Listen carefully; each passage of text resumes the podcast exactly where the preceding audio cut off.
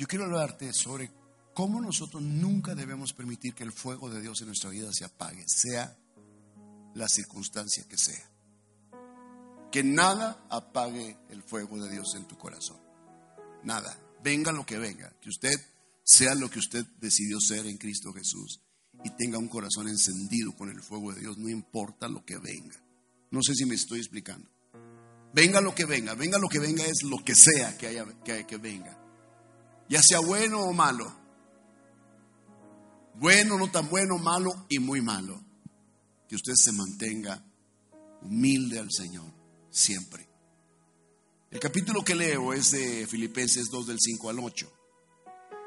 La escritura dice, haya pues en vosotros este sentir que hubo en Cristo Jesús, el cual siendo en forma de Dios no escatimó, perdón, no estimó el ser igual a Dios como cosa que aferrarse, sino que se despojó a sí mismo tomando forma de siervo, hecho semejante a los hombres, y estando en la condición de hombre se humilló a sí mismo, haciéndose obediente hasta la muerte y muerte de cruz.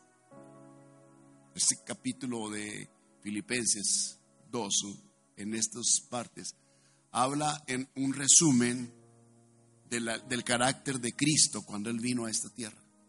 Cristo es Dios, tienes que entender, Cristo es Dios. Dice aquí, no estimó el ser igual a Dios, o sea, Él era Dios.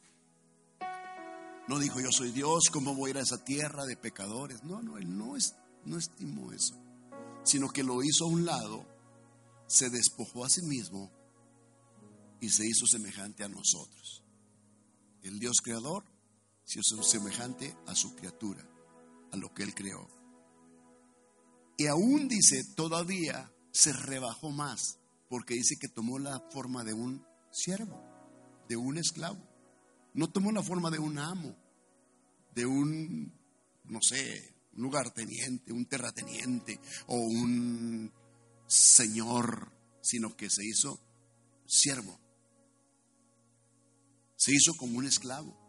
Por eso es la obra de Cristo en la tierra es sorprendente, porque siendo Dios se hizo como un esclavo y vino a servir. Si recuerda la imagen de Jesús cuando él se inclina, toma la jofaina y la toalla y se pone a lavar los pies de los discípulos. Una forma de siervo. Como diciendo, esta es la actitud que ustedes deben de tomar también, porque si yo siendo Dios me dice, como un siervo, ustedes deben tomar esa actitud también. Entonces, te quiero relatar una historia. Yo titulé el mensaje, No dejes que nada apague tu espíritu. Y quiero leerte un poquito de historia, de la historia de los hombres de Dios en los primeros inicios de la iglesia cristiana, en el siglo II. Surge un hombre muy importante. Eh, él nace en el siglo II en la ciudad de Esmirna, lo que hoy es Turquía. Este fue un discípulo de Policarpo. Policarpo fue el primer mártir después de los apóstoles. Fue el primero de los mártires. Entonces después de eso vienen otros nuevos discípulos y nuevos obispos y nuevos apóstoles, nuevos discípulos y nuevos pastores en las ciudades a donde los apóstoles habían predicado. Y viene Policarpo y detrás de Policarpo viene otro personaje muy importante que uno cuando lee la historia cristiana lo, lo, escucha uno frecuentemente. El nombre de él es Irineo. Entonces, viene una terrible persecución a la ciudad de Lyon, en la actual Francia, en la que mataron a muchos cristianos, incluyendo a Patino, que era el pastor de la iglesia. Entonces, después de él viene Ireneo. Ireneo fue nombrado pastor después de que su pastor fue muerto. Entonces, Irineo llegó a la ciudad a enfrentarse con las secuelas de la persecución. Las secuelas de la persecución cristiana son huérfanos y viudas. Es lo que queda ahí. Entonces él viene para consolar a las viudas y a los huérfanos. Y viene para motivar a los que desertaron cuando vino la persecución. Decirles, hey, sigan adelante. Viene a aliviar los temores, los miedos y promover la unidad entre la iglesia cristiana. Porque cuando viene persecución muchos se echan para atrás. Por eso les digo, venga lo que venga, usted tiene que seguir adelante. También enseñó fuertemente contra el gnosticismo. El gnosticismo enseñaba una doctrina errónea y muy popular que distorsionaba la obra de Cristo en la cruz. No era muy bien vista por los cristianos de ese entonces. Entonces él refuta los argumentos usa la razón y las escrituras del Nuevo Testamento para refutar lo que los gnósticos decían. Una frase que nos enseña Irineo es esta. El error nunca muestra su verdadero rostro para no ser descubierto. Por el contrario, se viste con elegancia para que el incauto llegue a creer que es más verdadero que la misma verdad. Entonces, mucho cuidado con los errores que se muestran disfrazados de verdad. Entonces, cuando uno contempla la vida de estos hombres, como Ireneo, y el mayor ejemplo nuestro, la vida de Jesús manteniendo esa humildad, nos enseñan que Ireneo, como obispo de la iglesia de Lyon, Francia, el segundo siglo, se destaca indiscutiblemente un aroma de humildad increíble que lo impregnaba todo. En otras palabras, lo que se había perdido y se ha perdido muchísimo, tristemente, hoy lo puedo decir, entre los hombres de Dios y las mujeres de Dios y muchos cristianos, es ese ingrediente que caracterizaba a nuestro Señor Jesucristo llamado la humildad. Se ha perdido, se ha diluido. La humildad habla de una dependencia total de Dios. El hombre humilde habla de que depende solamente de Dios. El que no es humilde, entonces es orgulloso. Y el orgulloso siempre presume de sus fortalezas, presume de que él puede hacerlo. Irineo era ese tipo de hombres que tenía esa gran virtud de ser una persona muy humilde. Entonces, nosotros, al paso de, los años que tenemos en Cristo Jesús, vamos perdiendo a veces esa humildad, esa dependencia del Señor. Nos sentimos ya más capaces, nos sentimos ya más hábiles, nos sentimos más diestros, nos sentimos que ya la vida la podemos manejar. Eh, psicológicamente nos sentimos como más hábiles también, como que ahora entendemos las cosas de, de una forma como que humanamente podemos salir adelante. Hasta que el avión se va a caer. Ahí el más orgulloso se convierte en una persona humilde. Y yo te pregunto, ¿qué necesidad hay de que venga la tormenta a tu vida, venga la tempestad, venga la crisis para retomar tu humildad? ¿Qué necesidad tenemos que venga una recesión a México para entonces ya sí doblar rodillas delante del Señor? Para ahora sí venir a la iglesia, para ahora sí venir a los tiempos de oración, para ahora sí tener comunión con nuestros hermanos, porque necesitamos. ¿Qué necesidad? ¿Qué no podríamos mantener ese nivel de humildad siempre? ¿No podríamos mantener ese nivel de sencillez del corazón? Como la iglesia que dice que ellos eran sencillos, comían con sencillez de corazón la comida, partían el pan, convivían todos, ellos se conocían, se saludaban, se amaban, aún sin conocerse se amaban, si era cristiano lo amabas, porque hemos perdido eso. Aún una vez hasta nosotros eh, entre pastores perdemos esa humildad, nos sentimos ya grandes, ya crece nuestro grupo en la iglesia, nos sentimos altivos, nos sentimos ya como que ya lo hicimos, como que estamos figurando, somos populares. Eso es basura, eso es basura. La humildad es característica del carácter de Cristo. Y si usted es cristiano, entonces usted debe tener este ingrediente en su propia vida. Paso a paso, notamos cómo es que la humildad se perdió en el ser humano. En el cielo había humildad, pero cuando vino la arrogancia a ese ser de luz, entonces fue echado fuera. Y junto con él, la tercera parte de gente arrogante y orgullosa. Su orgullo lo llevó a ser expulsado del cielo entonces cuando está en la tierra, Él contamina al hombre de esa arrogancia, de ese orgullo, diciéndole, tú puedes llegar a ser Dios. Tú puedes llegar a ser también como Dios. Lo que pasa es que Dios no quiere que tú llegues a ser como Él. Y el hombre pierde su humildad, desobedece a Dios comiendo del fruto prohibido. Y el hombre pierde su relación con Dios.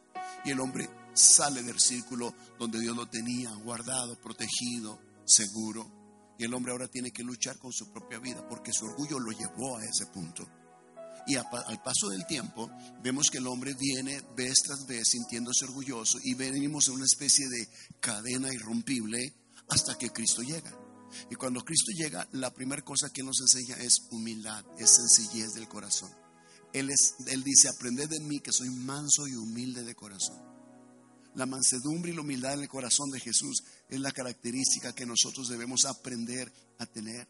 Jesús no tenía necesidad de venir al mundo. Él era Dios. Este mundo estaba contaminado por el orgullo. Pero Él se vació a sí mismo, se despojó a sí mismo, se llenó del mayor nivel de humildad y se hizo hombre para ayudar al hombre a regresar al estado de dependencia absoluta, es decir, regresar a Dios, volver a ser poseedores de esta tan alta dignidad que se perdió en el Edén. Así de esa forma nuestro Salvador llega al mundo, nos salva del pecado, nos salva de esa independencia, nos hace depender de Él, nos quita esa independencia a nosotros mismos. Independencia a uno mismo habla de orgullo. Cuando uno no acepta la ayuda de alguien, eres orgulloso. Te falta humildad. Hay que, hay que entender que, que necesitamos, necesitamos los unos de los otros. Y ese es el llamado a la humildad para todos nosotros. Ese es el llamado que Dios nos hace. Entender que Dios lo es todo y que nos comprometamos a que Él lo sea todo en nuestra vida y que le demos siempre a Él el lugar que Él se merece en nuestra vida, el primer lugar. No hay ni siquiera margen de darle el segundo, el tercer lugar, ni siquiera existe la posibilidad. Él debe ser simplemente el primero. Si Él es el alfa y el omega, entonces vamos a dar el primer lugar a Él y el último lugar. Es decir, de aquí a acá, Él lo abarca todo. De aquí hasta acá, desde el inicio hasta el final, Él lo abarca todo. Nadie más está en medio de esa pausa en nuestra vida. Entonces, para nosotros es un requisito, necesitamos cultivar esta virtud llamada humildad. Eso va a ser de nuestra vida personas totalmente plenas, nos va a hacer dependientes de Él, nos va a mantener un nivel de sencillez con la gente, porque qué fácil es perder eh, la humildad.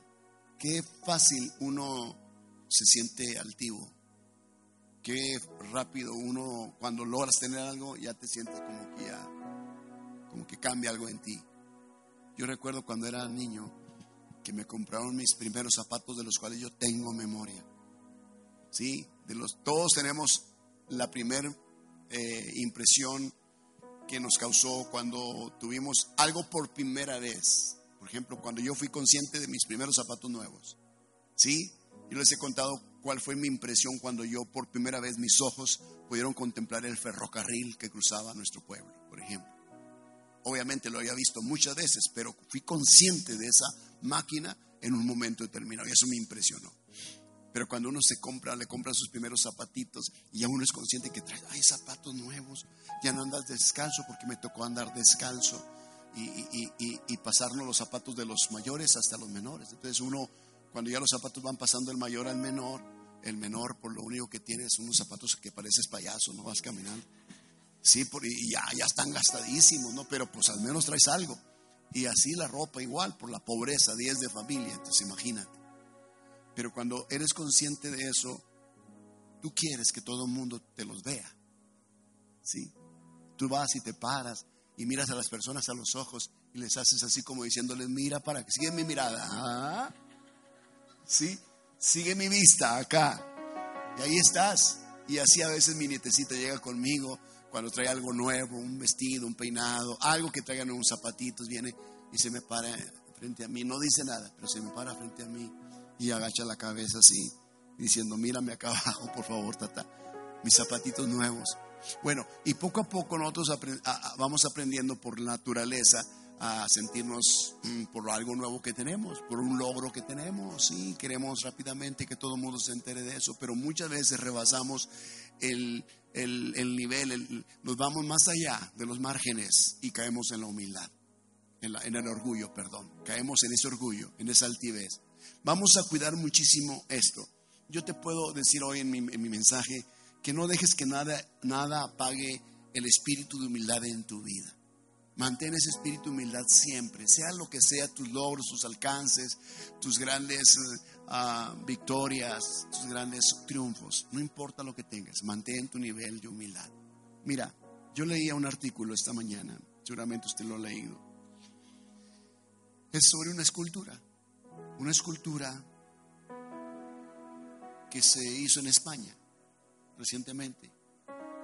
Es una escultura hiperrealista. Eh, la escultura lleva por nombre La última persona fallecida en soledad. Me llamó mucho la atención esto Porque ayer que yo hablaba con los pastores, la pastora decía que había estado pasando por depresión en esta iglesia. Y de hecho su nombre es Soledad. Y había estado pasando por depresión.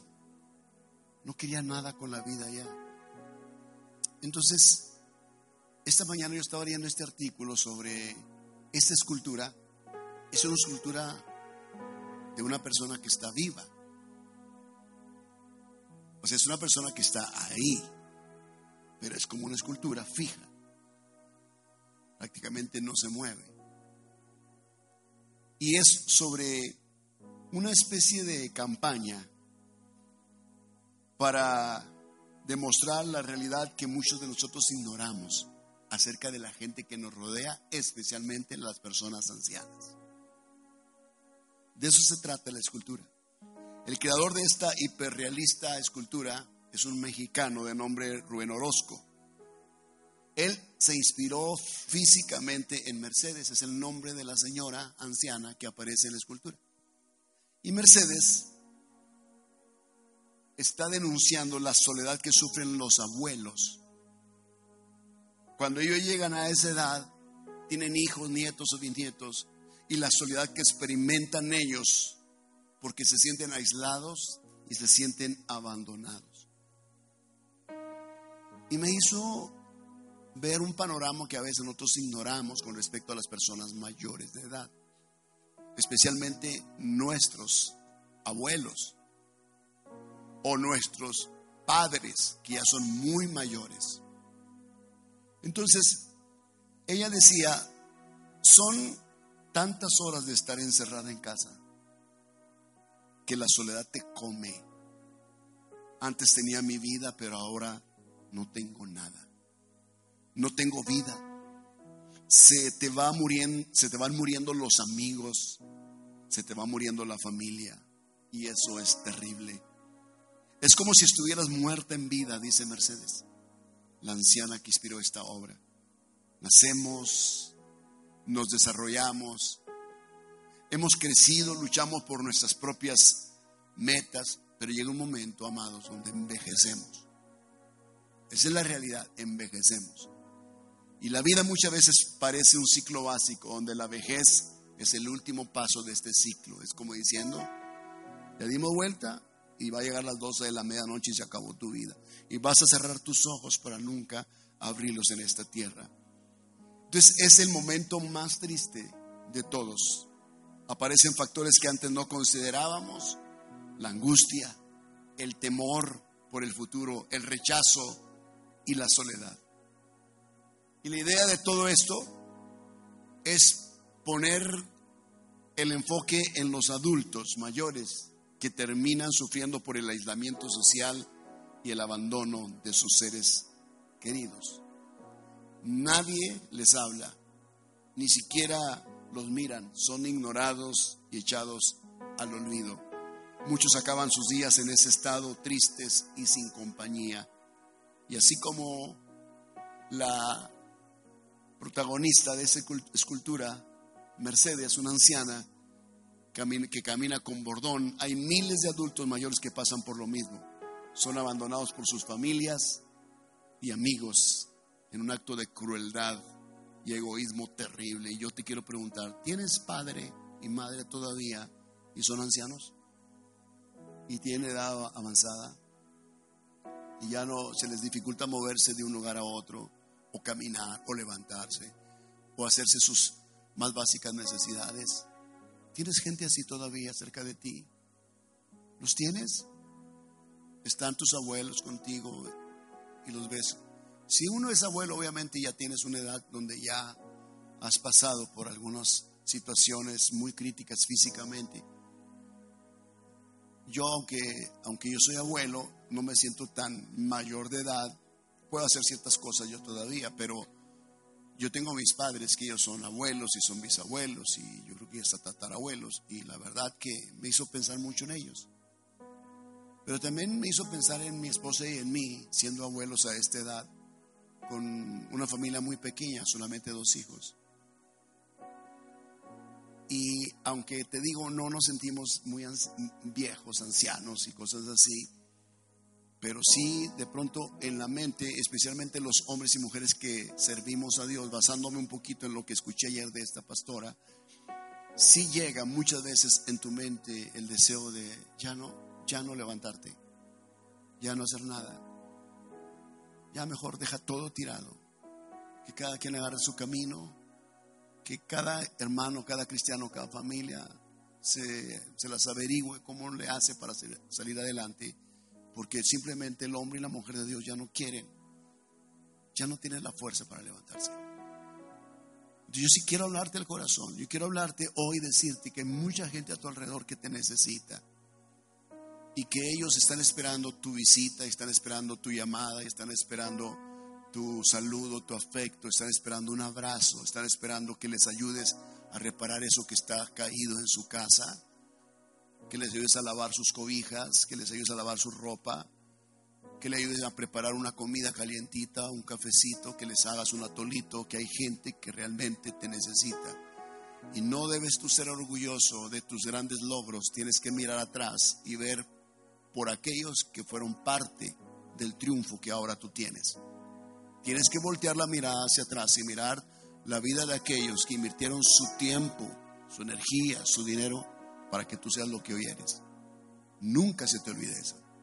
Nunca se te olvide tu raíz, de dónde tú vienes, quién te, quién te dio vida, quién te trajo a este mundo, quién te cuidó cuando tú eras indefenso, pequeño, quién te sustentó, quién trabajó, quién invirtió su vida para que tú fueses lo que hoy eres, si eres un profesionista, si eres un adulto exitoso, si simplemente pues tienes lo que tienes gracias a esas personas. Creo que la humildad de nosotros nunca debe pasar de moda, porque en primer lugar no debe ser una moda, debe ser el estándar de todo creyente, debe ser el estilo de vida de todo creyente, no es tendencia, no tiene nada que ver con eh, estas fechas donde de pronto tú dices, ay, voy a llevarle una tole a los necesitados de la calle. Sí, porque es la fecha, porque es el momento propicio de, figurar y tomarte la foto de que estás dándole café a los indigentes de las calles, a los ancianos del asilo. La humildad es algo que debe estar en nosotros todos los días, cada día de nuestra vida. Y no digas a nadie siquiera lo que tú has hecho por esas personas necesitadas. Simplemente tú mantén tu humildad. Tú debes saber que eres humilde. Tú debes saber tu humildad. Y la humildad la pierde uno cuando uno presume de ella. Cuando tú dices, es que yo soy muy humilde. Ay, ay, ay, ay. Ya estamos fallando un poquito. No quiere decir que Jesús, al presumir de su humildad y su mansedumbre, él perdió eso, sino él estaba dejando un legado a sus discípulos. Dice, aprendan un poco sobre la humildad que yo tengo. ¿Por qué él podía decir esto? Porque él era Dios. Y se hizo como ellos. Él no era un Dios orgulloso. Él vino y se hizo como ellos. Y aún más bajo que ellos, porque tomó la forma de un siervo. Si yo soy Señor y he hecho esto con ustedes, ahora ustedes tienen que hacerlo con sus hermanos. Si yo soy Dios y yo soy su Señor y he lavado sus pies, ustedes tendrán que hacer lo mismo con otros también. Entonces Jesús nos está dejando un ejemplo solamente de un modelo, aprendamos, todos necesitamos un modelo para aprender. Las mujeres ven modelos para poder vestirse, ¿verdad? Eh, vemos diseños de casas para poder decorar nuestros hogares. Necesitamos modelos, vemos ciudades para tomar modelos de ciudades, de urbanización. Entonces debemos tomar modelos. El modelo nuestro a seguir es Jesús, en mansedumbre y en humildad. Él es el máximo de la humildad. Termino con esas tres historias cortas. El capítulo de Samuel, segundo Samuel, versículo 21 al 17. Hay un relato de David. Cuando David siendo rey y después de sus muchas batallas, él va a salir a la guerra junto con sus hombres. Y sus hombres lo reprenden. Y lo reprenden por una razón. Porque hay personas que se consideran como una luz, ya sea en una casa, en una familia, a veces el anciano, el padre o la madre se considera una persona importante. y todos estamos como de pronto viendo cómo está, que esté bien, que tenga las condiciones, que esté sano. Cuando se enferma rápidamente estamos pendientes de él o de ella, porque la consideramos como una lámpara en la casa. David era como una lámpara para Israel. Y cuando él sale a la guerra, y ya David está avanzado en su edad, sus hombres le dicen así, el capítulo 2, perdón, 21 de 2 Samuel, versículo 17. Le dice Masabisaí, hijo de Sarbia, llegó en su ayuda e hirió al filisteo y lo mató. Entonces los hombres de David le juraron diciendo, nunca más de aquí en adelante saldrás con nosotros a la batalla. Eso se lo dijeron a su rey, a David. No sea que apagues la lámpara de Israel. O sea, cuando vieron que su rey estaba en peligro, llegan ellos rápidamente y, destruyen o dan muerte al, a aquel filisteo. Y David se libra gracias a ellos. Y le dicen, no hagas esto. No vuelvas a hacer esto. Es como cuando los hijos le dicen a papá y mamá, cuando ya están ancianos, no salga así. Por favor, se puede caer. No, no haga esto. Ya deje ahí. Descanse. Deje, yo lo voy a hacer. Pero el viejito a veces como trae la viada esa de su vida, de actividad, de activismo, de trabajo, pues no quieren sentirse inútiles en, el sillón reclinable, quieren hacer algo, pero al hacer aquello que ellos intentan hacer, puede ser que les cause esto la muerte. Y son como una lámpara para los hijos. Entonces David era como una lámpara para Israel. Realmente si la persona de David faltara en ese lugar, Israel se miraría envuelto en una, en una crisis política, social muy importante. David no podía morir, eran momentos cruciales, todavía había muchas batallas que, que tener, que enfrentar. Y David era como, como alguien que estaba ahí, como un ícono para Israel. De hecho, David sigue siendo el ícono de Israel, ¿verdad? Eh, todo se habla alrededor de la persona de David, Jesús hijo de David, por ejemplo, la estrella de David, eh, en el mapa, en el mapa, en la bandera de los israelitas. Es una persona muy importante. Entonces la idea es que tu vida también, en tu casa, que es muy valiosa para muchos, y a ti te van a ver como una lámpara, porque tú eres el que tienes entendimiento de las cosas, porque Dios te eligió a ti, tú debes mantener esa lámpara encendida. Porque si tú dejas que se apague esa lámpara, todos los que están en tu casa van a estar en oscuridad yo cuando voy a mi tierra, de pronto me ven a mí como el, curita, ¿no? El curita, el curita, sí, el curita. No, el cura, el cura, sí, como el cura de la familia, ¿no? Llega uno ahí y te quieren besar la mano y te quieren, no, no, tranquila, no, no, no, no nada de besos. Uno está mal, está bien, pero ya beso y eso no, no. Sí, ¿por qué? Porque te ven así, porque consideran que eres una lámpara alguien que puede dar un consejo, que tiene la sabiduría para atender ciertas situaciones. Entonces David era ese tipo de lámpara. Y muchas veces nosotros descuidamos eso en nuestra vida. Y nos vale nada a veces en nuestra vida porque no valoramos lo que Dios ha depositado en nosotros. ¿Has leído alguna vez sobre las novias que son prudentes y las novias que son insensatas? ¿Sí? Sobre las novias inteligentes y las novias brutas. ¿Ha leído eso? ¿Nunca has leído esa historia? Ok, yo te lo voy a leer en la Biblia, más que la Biblia dice que son las vírgenes prudentes y las insensatas. Yo le digo las novias prudentes y las novias brutas. Y dice así el pasaje, Mateo 25, del 1 al 12. Entonces el reino de los cielos será semejante a diez vírgenes que tomando sus lámparas salieron a recibir al esposo. Cinco de ellas eran prudentes y cinco insensatas, o fatuas, o imprudentes, o brutas. Las brutas, o las insensatas, tomando sus lámparas, no tomaron consigo aceite. Mas las prudentes tomaron aceite en sus vasijas. Si sabes que va a estar toda una noche esperando a tu esposo, a tu novio, y el requisito es que estés con la lámpara encendida, qué bruta, ¿por qué no compraste aceite extra. Si sabes que vas a viajar de aquí a Hermosillo y no llenas tu tanque de gasolina y no hay ninguna gasolinera en el camino, pues qué bruto, ¿por qué no llenaste el tanque desde aquí? ¿Sí me explico?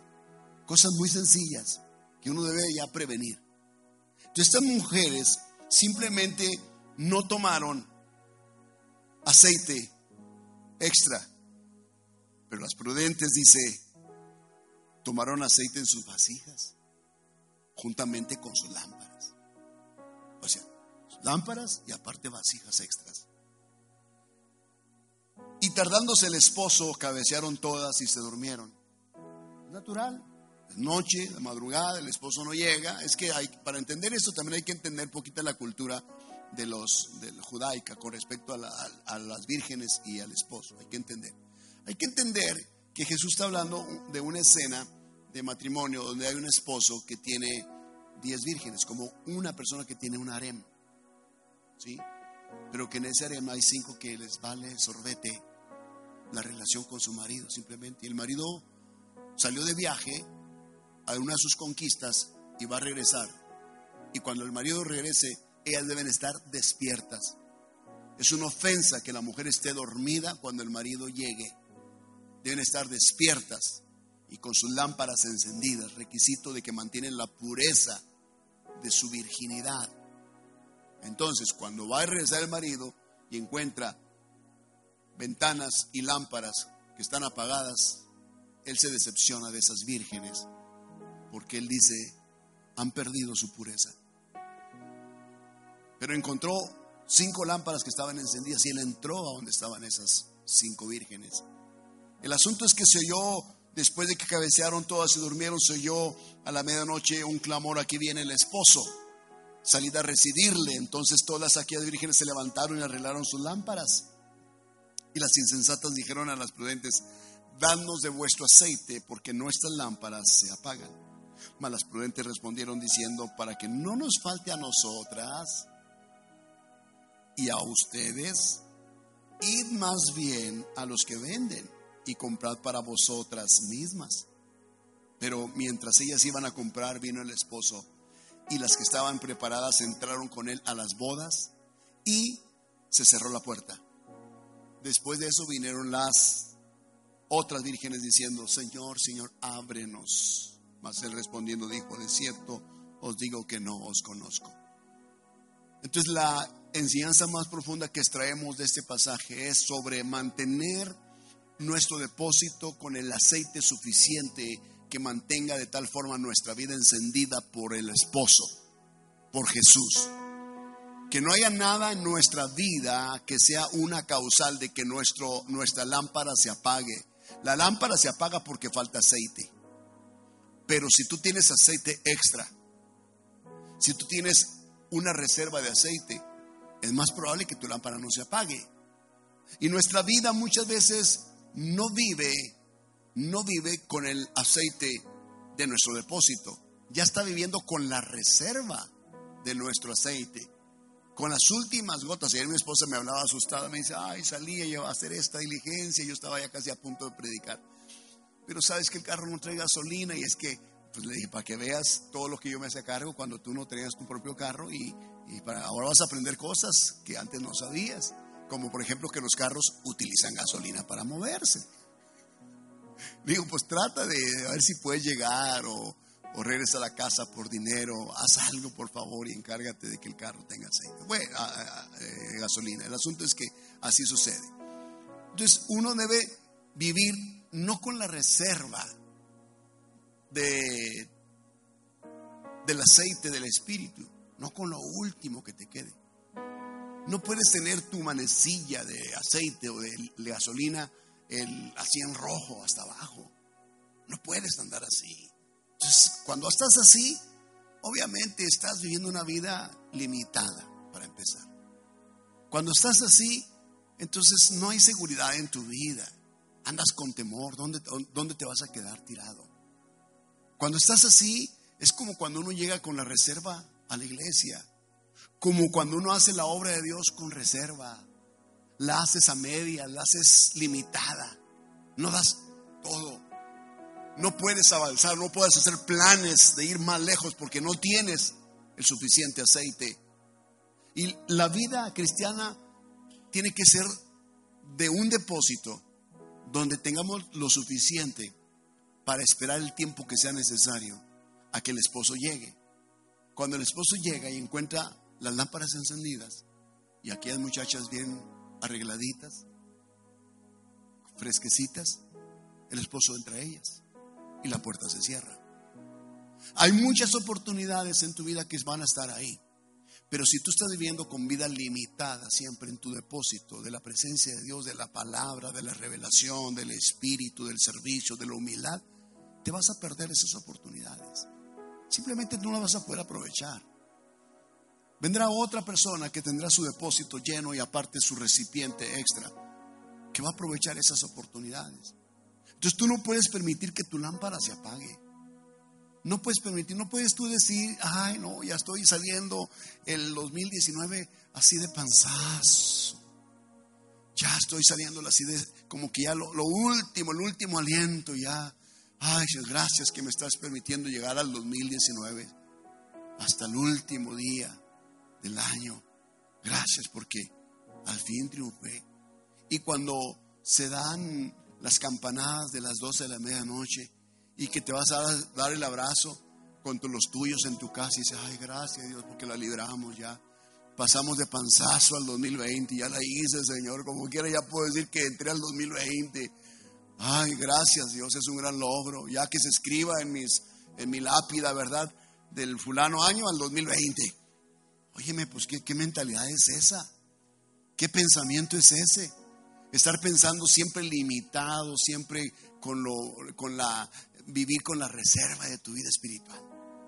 Dar lo mínimo de nosotros al Señor. No, amados. Vamos a dar lo mejor de nosotros. Vamos a tener nuestra lámpara encendida.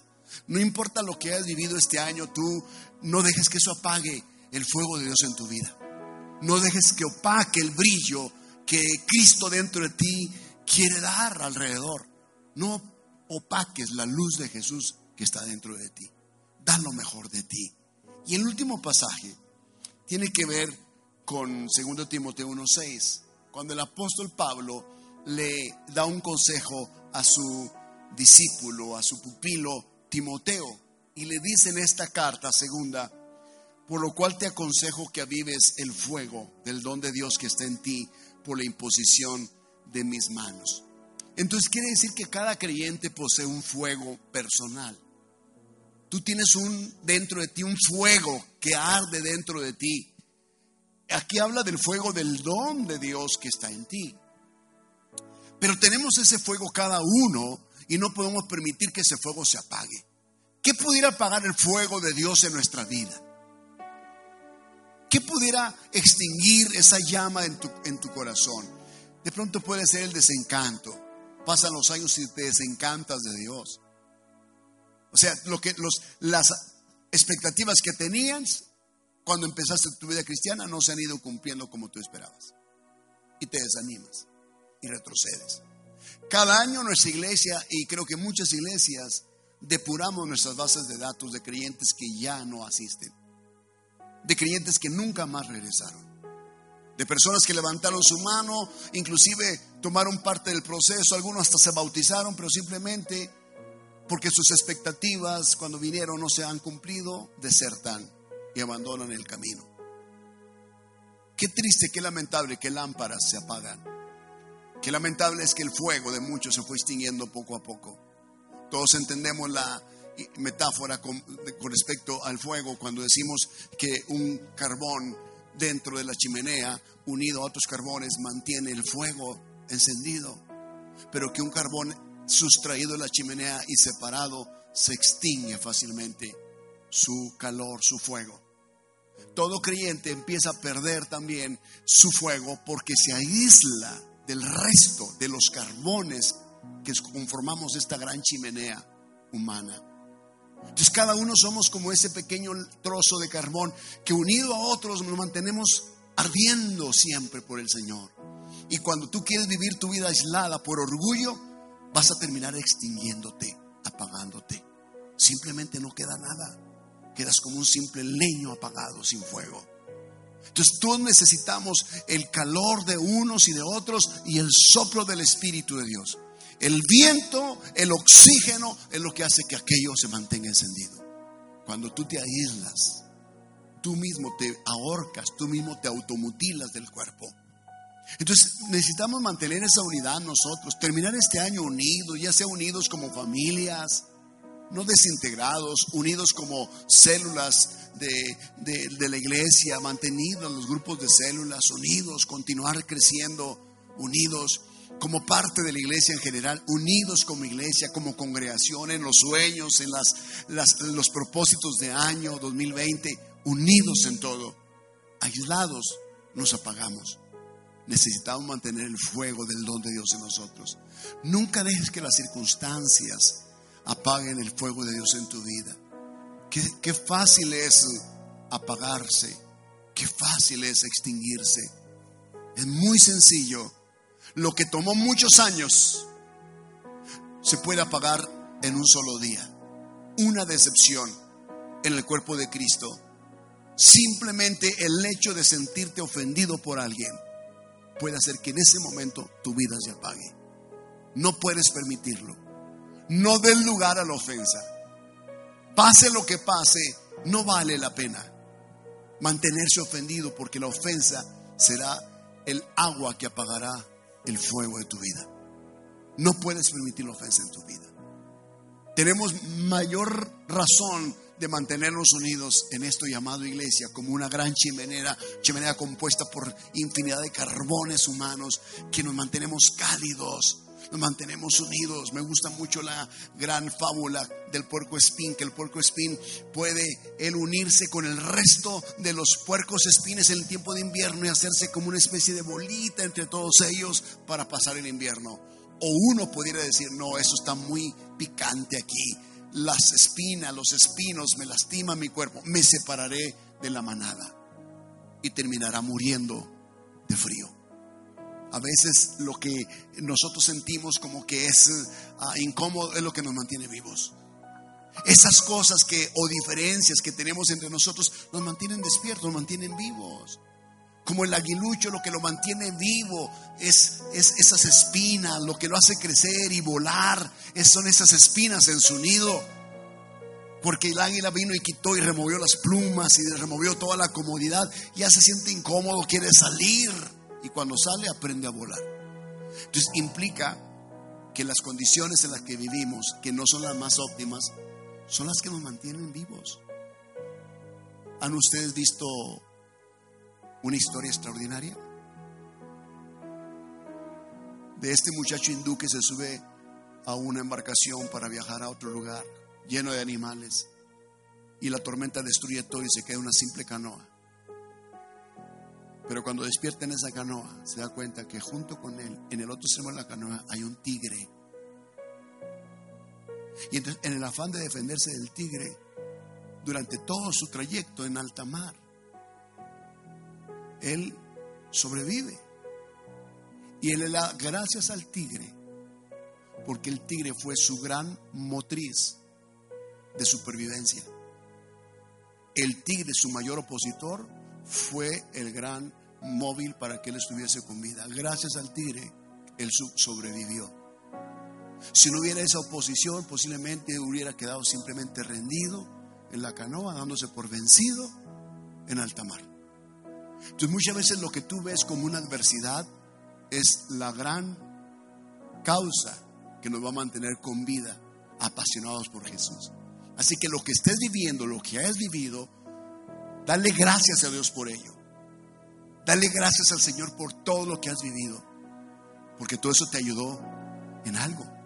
Algo hizo en ti. Y nunca olvides que la humildad nos da el derecho a ser mirados por Dios de cerca. Porque Dios al altivo lo mira de lejos. Y al humilde lo mira muy de cerca. Si somos humildes como iglesia, si somos humildes como esposos, somos humildes como creyentes, tenemos la mirada de Jesús, una mirada de amor, no una de ira, de amor. Así que ustedes son muy amados por Dios por mantener su humildad. Yo puedo decirlo, ustedes son una iglesia humilde, ustedes son creyentes humildes, ustedes son sencillos en su corazón. Está bien que yo como pastor se los diga, no está bien que ustedes lo digan de ustedes mismos. Está bien que tú lo digas de tu hermano. Está bien que él lo diga de ti. Mantengan su humildad. Y Dios estará con nosotros en el 2020 también, como lo fue hasta el día de hoy. Dios ha sido muy bueno con nosotros. Ponte en pie, por favor.